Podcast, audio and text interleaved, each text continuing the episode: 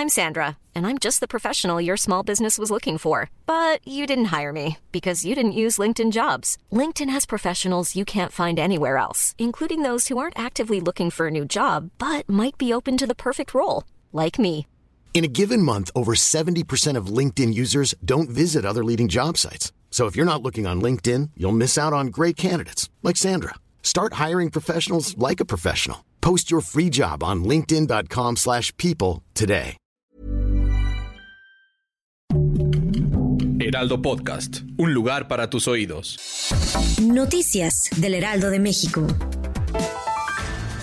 La tarde del pasado domingo perdió la vida María Consuelo Loera, madre del narcotraficante Joaquín Guzmán Loera, alias el Chapo Guzmán. Ante esta noticia, el presidente Andrés Manuel López Obrador opinó y mencionó que cualquier ser humano que pierda la vida merece respeto y también consideración a sus familiares. Según información de medios locales, la señora murió por complicaciones derivadas de COVID-19 en una clínica de Culiacán, Sinaloa. Salga bien abrigado de casa y no olvide el paraguas porque el clima que predomina el día de hoy será de ambiente frío y con intervalos de chubascos para la Ciudad de México y el Estado de México y para las zonas montañosas del Nevado de Toluca, Popocatépetl, Iztaccíhuatl, Sierra Negra, La Malinche y Pico de Orizaba, que se espera la caída de nieve o aguanieve.